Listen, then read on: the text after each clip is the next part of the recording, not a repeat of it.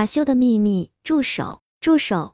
沈凯奇大叫着冲进去，手上没有任何武器，面对凶神恶煞的陈瑞以及两个鬼魂，他是那么的渺小。陈瑞看着他，冷笑道：“原本我是想等解决掉邹伟再去解决你，没想到你这么快就找来了。”陈瑞，原来你没疯，那些谣言也都是你散播出去的，你到底为什么要这么做？沈凯奇嘶吼着问道。陈瑞依旧是一脸的冷漠，从他断断续续的话语中，沈凯奇终于理清了事情的前因后果。原来用这把扫帚扫地，不但不能防止鬼魂的攻击，反而可以招来恶鬼，因为这是一把凶扫。扫帚头是用种在坟地里的高粱穗制成的，高粱穗中隐藏着鬼魂。教室的地面由于经常有人走动，地面与人的双脚频繁接触，所以带有一定的阳气。当扫帚头和地面接触频繁，扫帚头里面的鬼魂吸收到了地面上的阳气，便会出现。前段时间发生在教室里的惨事，便是由此产生的。只是谁也想不到，那把凶扫正是被鬼魂杀死的马修偷偷放在教室里的。马修有一个不为人知的秘密，他的一条腿是瘸的。他在网上看到了一种可以治好瘸腿的方法。先制作一把凶扫，让凶扫吸收足够的人气，再取出一节瘸腿里的骨头塞进凶扫把里，过七七四十九天，再把骨头取出来放回瘸腿里，瘸腿便会恢复正常。心急的马修想早点将自己的瘸腿治好，便想了一个能快速令凶扫吸收到人气的方法，将凶扫放在教室，教室里人多，人气重，吸收的自然更快一些。但令他没有想到的是，用那把凶扫扫地会使凶扫吸收到阳气，使隐藏在扫帚里的鬼魂现身，他也因此丢了性命。那鬼魂杀死了马修，却没有杀死陈瑞，因为要威胁他帮自己骗来更多的人。陈瑞迫于鬼魂的威胁，只好按照他的要求去做。他装疯卖傻，住进医院，编造谎言。让大家以为只要用扫帚清扫出一片干净的区域，待在里面，鬼魂就不敢靠近了。实际上却恰恰相反，那鬼魂长期住在扫帚里，对扫帚扫地的声音很敏感，只要扫地的声音响起，那鬼魂便会出现。马修的鬼魂得知那恶鬼威胁陈瑞的事，便说服恶鬼也加入其中。我等了很久，竟然没有一个人敢独自来这里。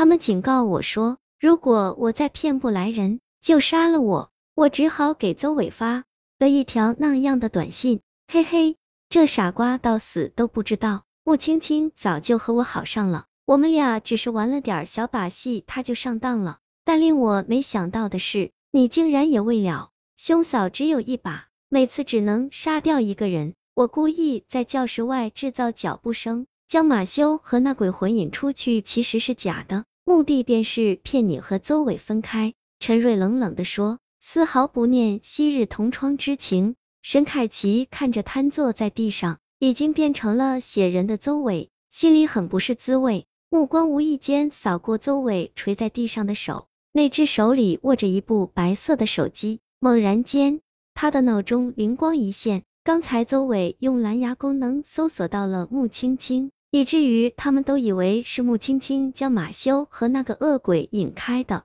可事实却是陈瑞将恶鬼引开的。也许穆青青当时就在附近，他看到陈瑞在教室外故意打开蓝牙，让邹伟知道他就在附近。穆青青原本是想趁机救走邹伟的，但邹伟被擒后，他知道自己不是对方的对手，便躲了起来，暗中观察。如果真是这样的话，沈凯奇看着陈瑞，一脸怪笑，扫中扫，死到临头了，你还敢笑？陈瑞恼羞成怒，对马修的鬼魂说道：“你不是想复活之后变得更聪明吗？沈凯奇就挺聪明的，有了他的身体，你就会变得聪明了。”马修的鬼魂舔着嘴唇，一步步朝沈凯奇逼近。沈凯奇退了几步，瞅准机会后，一个箭步冲出了教室，猛地抓住门把手。将教室门死死合上。与此同时，一股巨大的力量从里面传来，教室门有好几次都差点被那股力量拉开。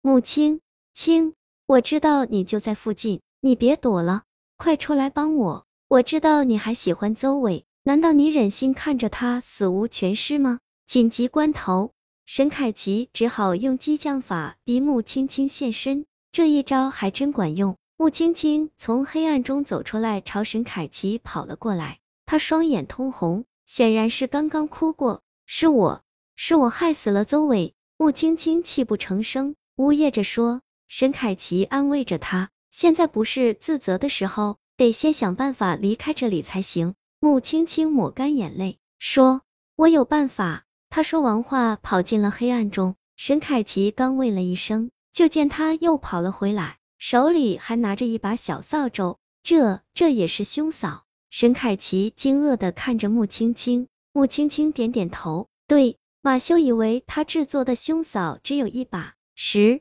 际上在他制作的兄嫂里还隐藏了一把小的兄嫂，事情越来越复杂了。沈凯琪听得一头雾水，穆青青只好迅速将事情的原委说了出来，原来。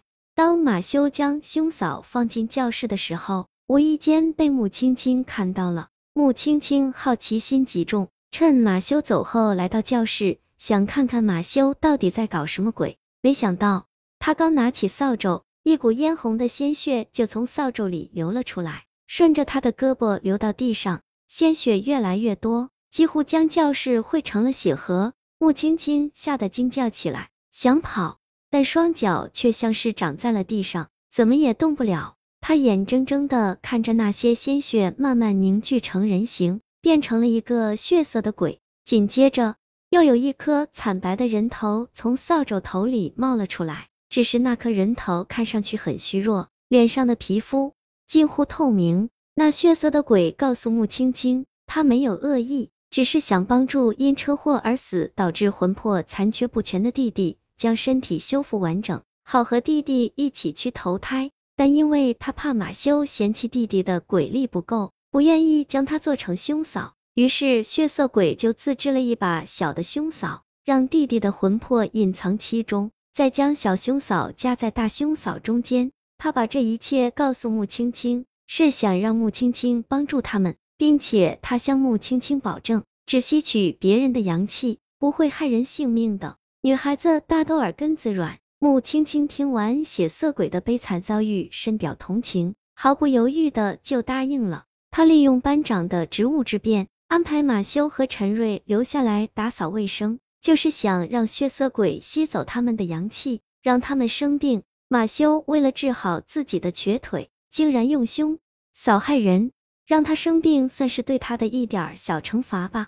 至于陈瑞，穆青青的确对他有过好感，但他更喜欢邹伟，他不想让邹伟知道他和陈瑞之间的事，只好让陈瑞一病不起。但令他没想到的是，血色鬼根本就是在骗他，而且血色鬼只杀死了马修，而留下了陈瑞。陈瑞受到马修的鬼魂以及血色鬼的威胁，要求穆青青陪他演一场戏，将邹伟骗到教室。穆青青想拒绝。又怕陈瑞将他们之间的事情告诉邹伟，只好佯装答应陈瑞。邹伟来到教室之后，穆青青一直暗中观察着一切，他想趁机救出邹伟，再引诱马修的鬼魂和血色鬼杀死陈瑞。然而一切都不受他的控制，邹伟被他们抓住了，他却懦弱的只能躲起来。这把小兄嫂是我趁血色鬼出去追邹伟那会儿偷偷拿走的。我们可以用它威胁那个恶鬼。